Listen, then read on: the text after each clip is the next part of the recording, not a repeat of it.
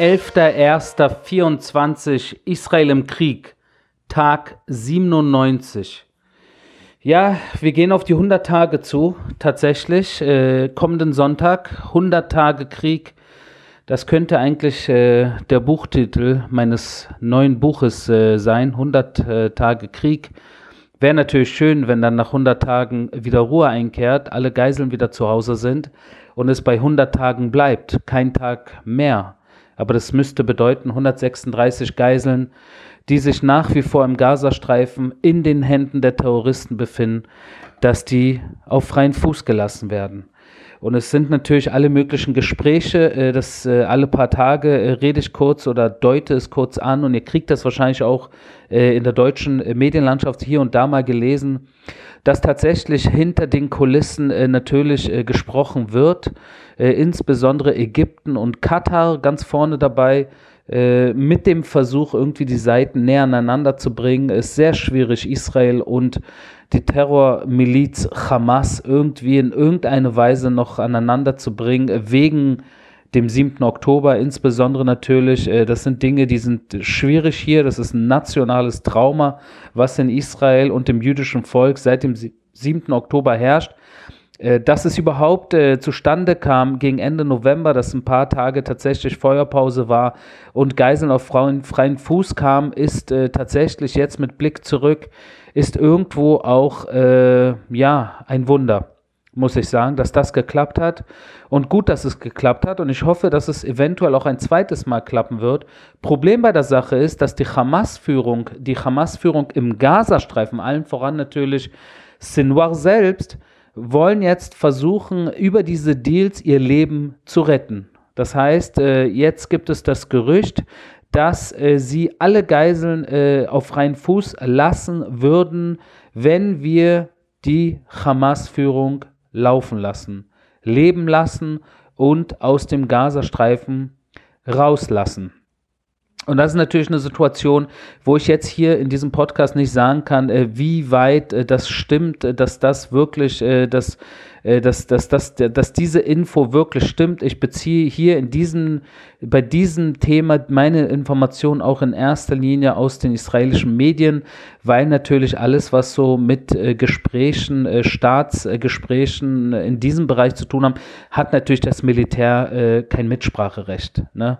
Äh, das sind Dinge, die über dem Militär natürlich stehen, wo Staat mit Staat diskutiert, das heißt Katar, Ägypten, die Amerikaner, Israel, und dann natürlich äh, die Vertreter der Hamas, äh, die dann in Katar sitzen, äh, wo natürlich das Militär äh, eigentlich äh, nicht am Tisch sitzt, äh, weil das Militär natürlich vor Ort im Kampf ist. Und wenn wir bei Kampf sind, gehen wir direkt auch mal rein in den Gazastreifen, wo ihr wisst, wir, das sage ich die letzten Tage, Wochen immer deutlicher, unser Fokus natürlich insbesondere auf den zentralen und auf den südlichen Gazastreifen äh, ist und dort im Zentralen natürlich in äh, El Burej habe ich mehrmals erwähnt, in Dir el Balach natürlich, Nuseirat, das könnt ihr euch alles auf der Karte angucken, wenn ihr äh, den Gazastreifen euch anguckt, in der, im zentralen Gazastreifen, also irgendwo in der Mitte findet ihr diese Namen und dann Richtung Süden natürlich Khan Yunis, wo wir allein in Khan Yunis mit vier Divisionen im Einsatz sind, also wirklich tausende Soldaten der verschiedensten Einheiten, die dort tagtäglich im Einsatz sind und sich äh, tatsächlich Meter für Meter nach vorne kämpfen. Und äh, während dieser fortlaufenden Operation in Khan Yunis, aber auch in Al-Marazi, auch ein Ort, äh, da äh, gibt es immer wieder Situationen, äh, wie heute bekannt gegeben, wo wir zum Beispiel acht Terroristen mit einem gezielten Schlag aus dem Weg oder eliminiert haben, die auf dem Weg waren in eine Schule, die sie für terroristische Aktivitäten genutzt haben. Da sind wir wieder beim Thema Schulen und das habe ich auch eigentlich jeden Tag erwähne ich das. Schulen, Krankenhäusern, Moscheen, Kindergärten, Unis, Hotels, alles, was den Terroristen irgendwie an ziviler Infrastruktur, äh, wo man es am wenigsten eigentlich erwarten sollte, da, äh, das sind deren bevorzugte äh, äh, Operationsorte, äh, hat natürlich alles Äh, hat natürlich alles, äh, ist mit voller Absicht natürlich, wie sie es machen. Und dann natürlich auch ihr Tunnelsystem, wo wir heute wieder ein massives Tunnelsystem in Khan Yunis äh, bekannt gegeben haben, dass wir äh, offengelegt haben, wo wir definitiv äh, wissen, dass dort Geiseln festgehalten wurden. Die Division äh, 98 äh, deckte mehr als 300 Ten Tunnelschächte auf, von denen viele auch zu bedeutenden anderen Tunneln äh, führten. Also das ist, das ist wirklich ein enormes Ausmaß an Tunneln. Wenn wir beim Thema Tunneln auch bleiben, wir haben bis jetzt ungefähr 100 Terrortunnel zerstört. Ja? 100 Terrortunnel innerhalb des Gazastreifens und wie ihr wisst, haben wir weitaus mehr äh, Terrortunnelöffnungen, das heißt Schächte, äh, entdeckt. Äh, jedoch kann man nicht äh, einfach mal so äh, jeden Terrortunnel, den man irgendwie entdeckt, einfach mal so in die Luft äh, sprengen, weil man natürlich erstmal verstehen muss, wie dieser, wie dieser Tunnel wie der äh, aufgebaut ist, äh, wo der lang führt, äh, wie viele Wohnhäuser sich über diesem Tunnel befinden, weil man natürlich äh, bei einer Zerstörung eventuell auch andere also so Collateral Damage eventuell, Wohnhäuser eventuell mit in die Tiefe ziehen könnte und das wollen wir natürlich nicht. Und natürlich auch das Thema von äh, Geiseln, weil palästinensische Zivilisten ja nicht in die Tunnel reingelassen werden in der Regel und deshalb äh, in diesem unterirdischen äh, Tunnelsystem, wenn überhaupt Zivilisten, dann nur äh, israelische Zivilisten, die dort gefangen gehalten werden. Deswegen gehen wir mit äußerster Vorsicht äh, vor und äh, sind dort auch, wie ich immer gerne sage, peu am peu am uns äh, nach vorne arbeiten. Und hier natürlich, wenn wir beim südlichen Gazastreifen auch bleiben kurz, ist natürlich, äh, gibt es Gebiete, wo wir kaum äh, vorgegangen sind, insbesondere natürlich äh, das Gebiet im komplett Süden des Gazastreifens, also südlich von Khan Yunis befindet sich die Stadt Rafah, äh, das ist auch, äh, wo sich der Grenzübergang Rafah befindet zwischen Ägypten und dem Gazastreifen. Und allein in der Stadt Rafah, Rafah und Umgebung sollen sich jetzt mittlerweile ein Großteil der Palästinenser im Gazastreifen äh, versammelt haben. Also Schätzungen gehen auf 1,3 Millionen Palästinenser, die alleine im Raum Rafah äh, sind. Und dort natürlich äh, gibt es mittlerweile alle möglichen Meldungen, äh, die äh, hier in Israel äh, über die verschiedenen Kanäle äh, man kennt, dass ähm, Palästinenser am Gazastreifen, äh, die im Gespräch sind mit israelischen Journalisten, gesagt haben, dass ein Großteil der Hamas sich in Rafah befindet heute. Äh, und dass ein Großteil der Hamas äh, natürlich in Zivil unterwegs ist, aber das ist natürlich nichts Neues. Und dass sie sich in erster Linie gerne in Ambulanzen fortbewegen. Auch das eigentlich nichts Neues. Hamas ist dort nach wie vor stark im Süden und das kommt natürlich, weil wir dort kaum angegriffen haben. Das heißt, sie sich relativ frei noch bewegen können und in diesem Bereich äh, auch sehr viele Zivilisten äh, natürlich sich befinden, wo natürlich auch nicht klar ist, äh, wie, wie, wie man da auf diesem engen, dichten Gebiet äh, eventuell auch wirklich äh, in nächster Zeit äh, vorgehen könnte. Da muss Israel auch ein Stück weit sich was einfallen lassen, wie es weitergehen soll. Äh, was man natürlich diese Tage macht, um im Fall, wenn man Richtung Rafir vorgeht, dass man dort äh, auch die Differenzierung zwischen Zivilisten und Terroristen vornehmen kann, was natürlich eine schwierige Sache ist, weil, wie gesagt, die Terroristen in Zivil unterwegs sind, unterm Volk äh, sich gemischt haben. Es jedoch dort im Süden immer wieder auch Anzeichen gibt, dass es äh, alle möglichen Gruppierungen, Familien, Clans und so weiter gibt, die nicht zufrieden sind mit der Vorgehensweise der Hamas und ein Stück weit äh, ja, äh, sie unter Druck setzen. Äh, das ist jetzt kein Aufstand, keine Rebellion, aber hin und wieder kommt es zu Zwischenfällen, äh, wo man äh, schon merkt, dass es wahrscheinlich unter der Decke äh, genug Leute gibt, die eigentlich die Hamas ähm, ja nicht nur schuldig sprechen für was dort die Situation ist, sondern sie nicht da haben wollen und sich eigentlich insgeheim wünschen, dass es einen Gazastreifen ohne die Hamas-Diktatur gibt. Äh, die Frage ist natürlich, was kommt danach? Manchmal ist das danach nicht einfacher, nicht besser. Das kennen wir natürlich im Nahen Osten, äh, wenn ein Vakuum entsteht äh, in vielen Bereichen des Nahen Ostens. Wenn davor eine Diktatur war, wurde es danach nicht besser weil im Endeffekt äh, nirgendwo hier im Nahen Osten äh, warten irgendwelche äh, Müsli äh, knabbernden äh, ähm, äh, Studentenbewegungen mit weißen Fahnen irgendwie auf darauf, dass sie die Macht ergreifen, sondern in der Regel, wenn Vakuume entstehen, hat man da andere Terror äh, oder andere äh, diktatorisch äh, gestimmte Tyrannen, die gerne dann das Ruder an sich reißen wollen. Deshalb ist das natürlich schwierig.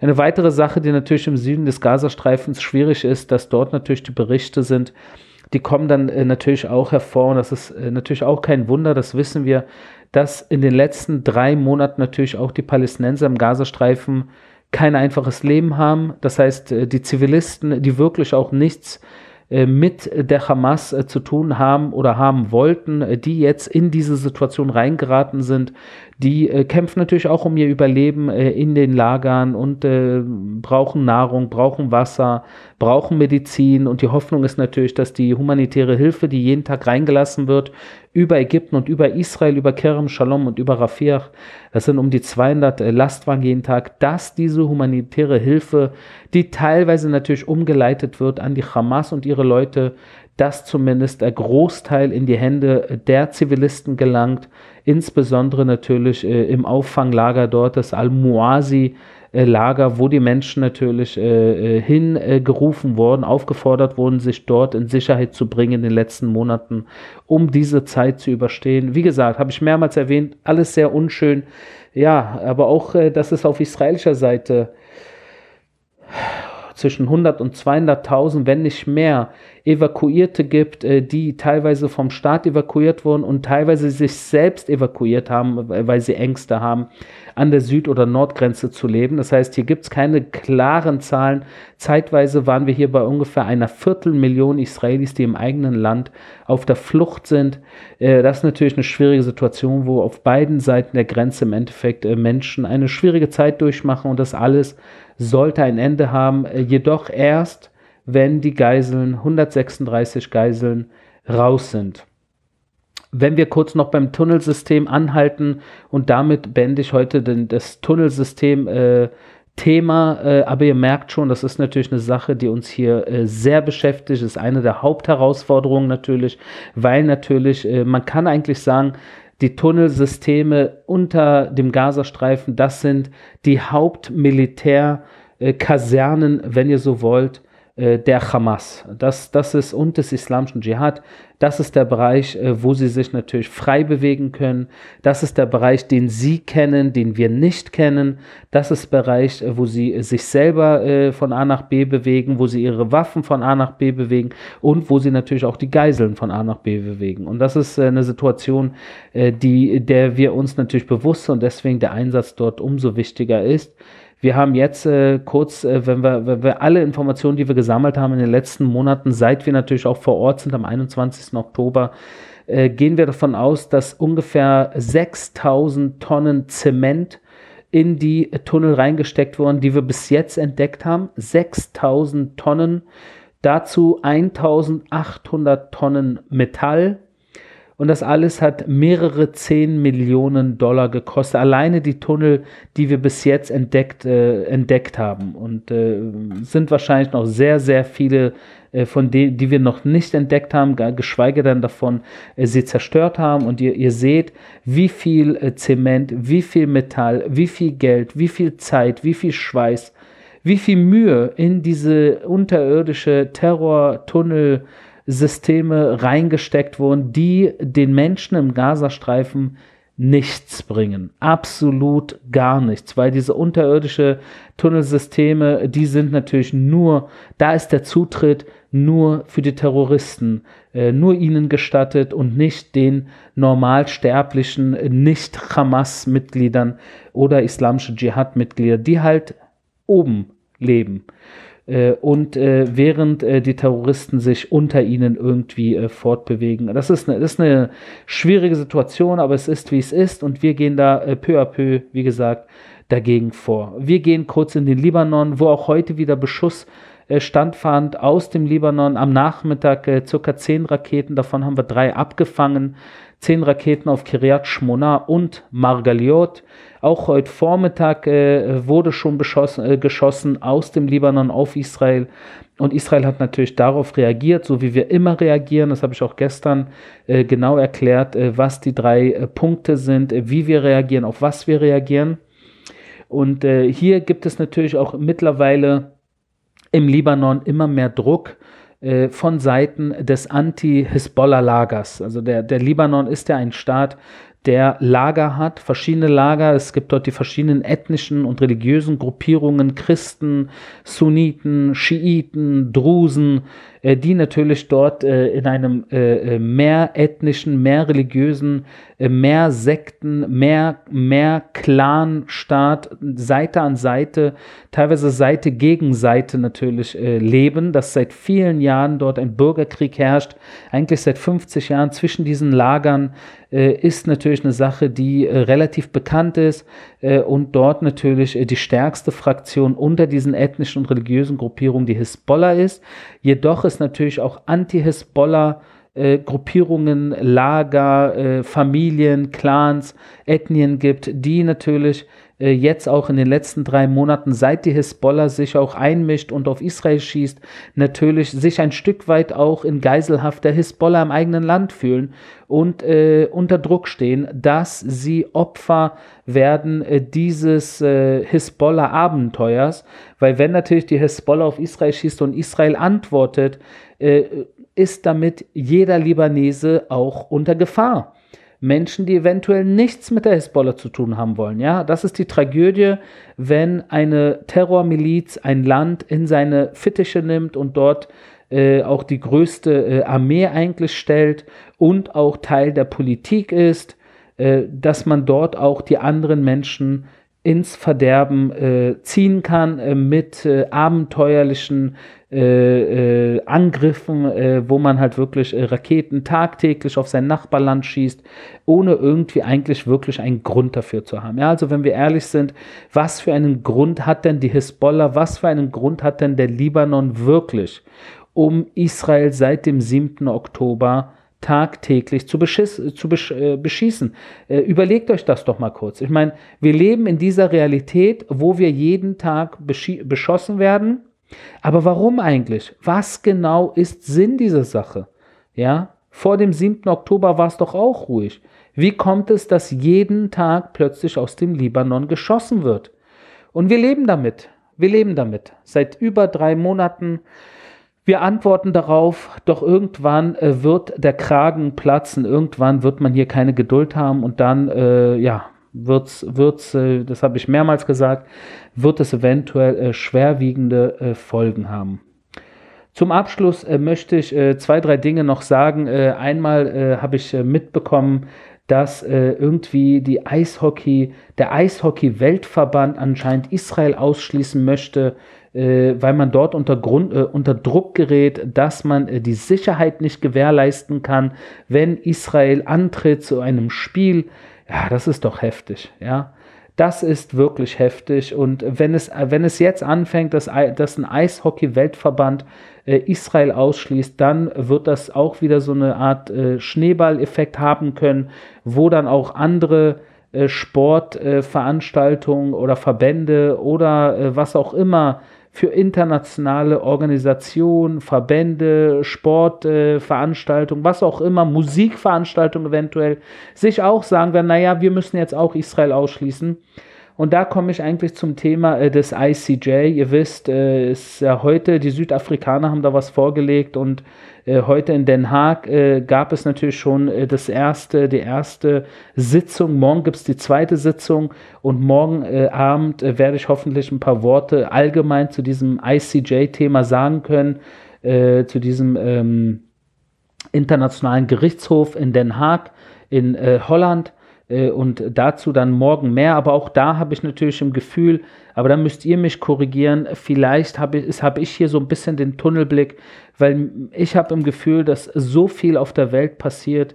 Überall irgendwo doch, auch im Nahen Osten und darüber hinaus natürlich alle möglichen Situationen sind, äh, die nicht irgendwo, äh, äh, wo es nicht zum internationalen Gerichtshof reicht, aber kaum äh, kämpfen die Juden, äh, gibt es dann auch schon wieder äh, diese Situation, wo man international angeklagt wird und auf, äh, auf, die, auf die Anklagebank äh, gesetzt wird. Ja. Äh, ich weiß nicht, ob, ob es, ob ich kann, ich weiß nicht, ich bin manchmal, habe ich im Gefühl, vielleicht ja, vielleicht äh, schaffe ich es äh, mittlerweile selber nicht mehr, den Zoom-out zu machen und zu verstehen, äh, warum Israel äh, so von bestimmten äh, Ländern wahrgenommen wird und andere Länder, äh, die demokratisch sind, so nicht wahrgenommen werden, wenn sie im Kampf sind. ich weiß natürlich auch, dass in Israel äh, das eine oder andere hier gesagt wurde von dem einen oder anderen Politiker, was man hätte so nicht sagen sollen, aber das sind Politiker, die natürlich in erster Linie ihr eigenes Base ansprechen und eigentlich im Endeffekt, im Endeffekt äh, weder irgendwie groß äh, in der Hinsicht was zu melden haben in Sachen, was wirklich Ziel sein sollte im Namen des Staates, noch wie die Armee natürlich on the ground, also im Feld vorgeht. Dennoch sind das natürlich Dinge, äh, wo, äh, wo man natürlich den Feinden äh, Israel, sage ich jetzt mal, in die Hände spielt.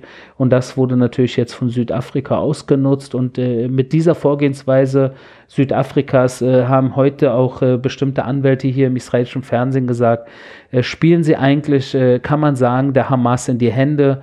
man könnte fast schon sagen, sie unterstützen die Hamas mit ihrem Vorgehen. Und wenn man jetzt wieder 1 plus 1 plus 1 macht, dann versteht man, dass der Iran, und das ist bekannt, auch seit vielen Jahren sehr aktiv in Südafrika äh, unterwegs ist.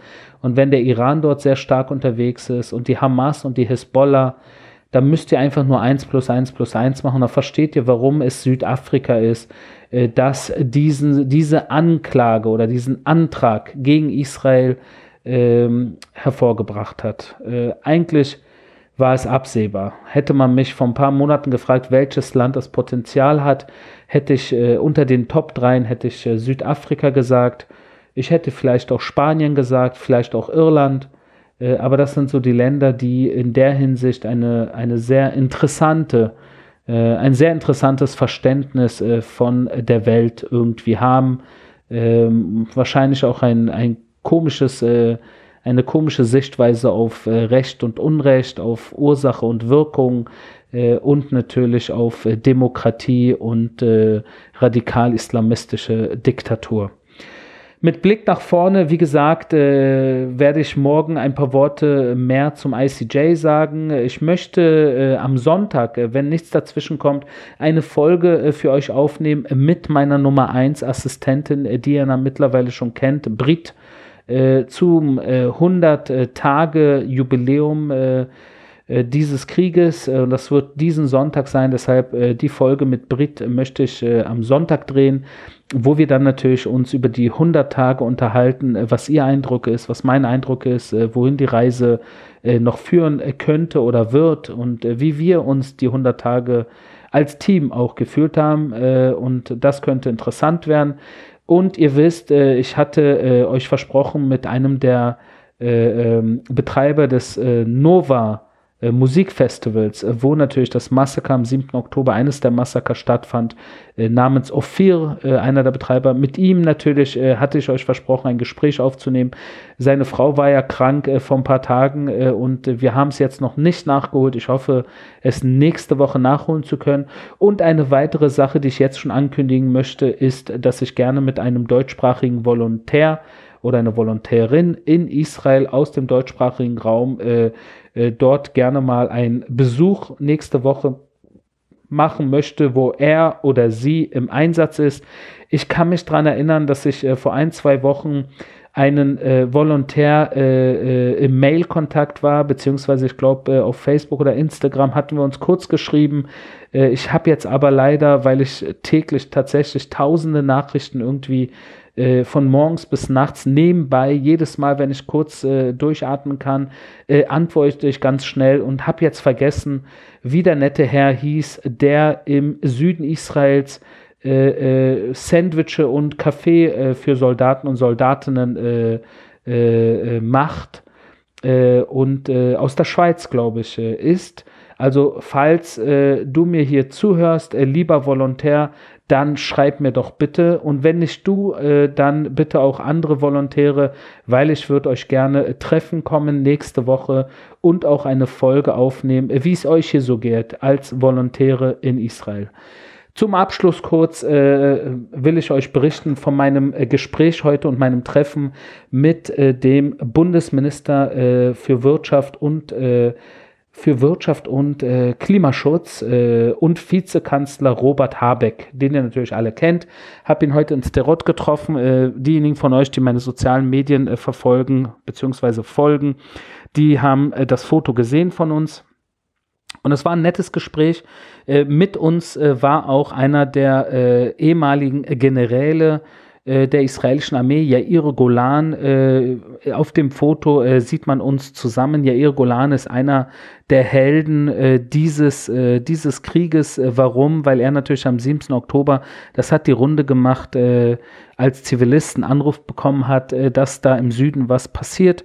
Und er ist alleine ins Auto gestiegen, hat sich seine Waffe genommen und ist Richtung Süden gefahren um dort natürlich äh, Einsatz zu zeigen. Und, und das, ist, äh, das ist eine Sache, die natürlich hier die Runde gedreht hat und deswegen auch eher einer von, eine von vielen Heldengeschichten äh, dieser letzten äh, Tage, Wochen, Monate, insbesondere natürlich des 7. Oktobers. Wir waren zusammen mit dem Habeck, mit dem äh, Minister Habeck äh, im Süden in Sterot, äh, ja, ein guter Mann, der natürlich äh, versteht, äh, was die Lage ist. Ihr kennt, könnt euch alle an die Ansprache von ihm erinnern, ein paar Wochen nach Kriegsausbruch.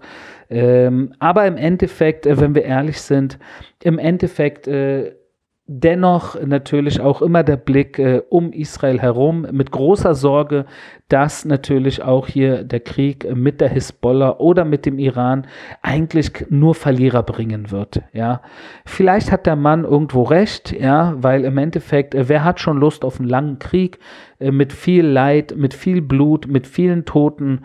Äh, das kann natürlich jeden erwischen, äh, mich inklusive äh, oder meine Familie oder meine Liebsten äh, und das natürlich äh, gerade mit dem Iran ein großes Ding ist und auch mit der Hisbollah. Aber im Endeffekt habe ich versucht, ihm auch auf dem Weg mitzugeben, dass es äh, bei bestimmten Menschen, bei bestimmten Organisationen, bei bestimmten Ideologien und bei bestimmten Staaten kommt man mit Diplomatie, äh, so scheint es doch ganz offensichtlich, kommt man nicht weiter sondern nur äh, indem man wirklich äh, dieses, die, das, das wirklich der militärische Druck, äh, äh, wo man ja natürlich immer wieder gerne sagt, all options are on the table, ja, dass äh, der Feind, die all diese Terroristen, dass die das auch wirklich glauben. Weil wenn sie es einem nicht glauben, dann tanzen die einem weiter auf der Nase herum. Und wir sehen ja, äh, was dann am Ende passiert, wenn die einem auf der Nase herumtanzen. Weil wenn sie einem auf der Nase herumtanzen, dann irgendwann schlagen sie zu, wie im Falle Israels am 7. Oktober. Und wir sehen auch, dass die Hisbollah äh, sich einfach mal so äh, herausnimmt, dass sie jeden Tag äh, Israel beschießen kann und auch die jemenitischen Houthis machen, äh, drehen frei dort äh, am Bab el-Mandab.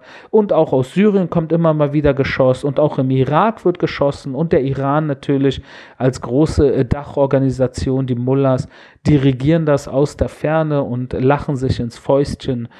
Ja, und äh, Diplomatie ist so eine Sache, ob man damit weiterkommt. Das ist Teil des Gesprächs heute gewesen, natürlich mit dem Bundesminister und dem Vizekanzler Habeck.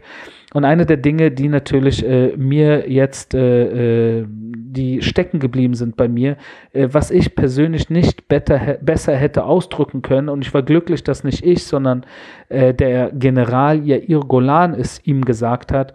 Er hat zum Habeck gesagt, schauen Sie, 2005 haben wir uns aus dem Gazastreifen zurückgezogen.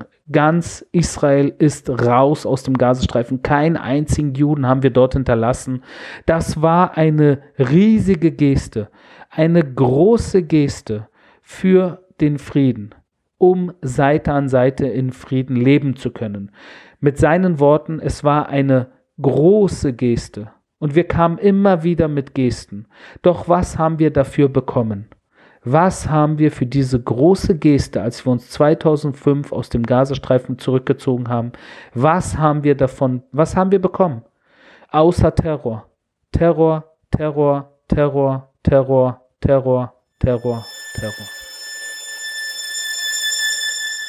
Das war mein täglicher Kriegsbericht aus Israel. Wir hören uns morgen.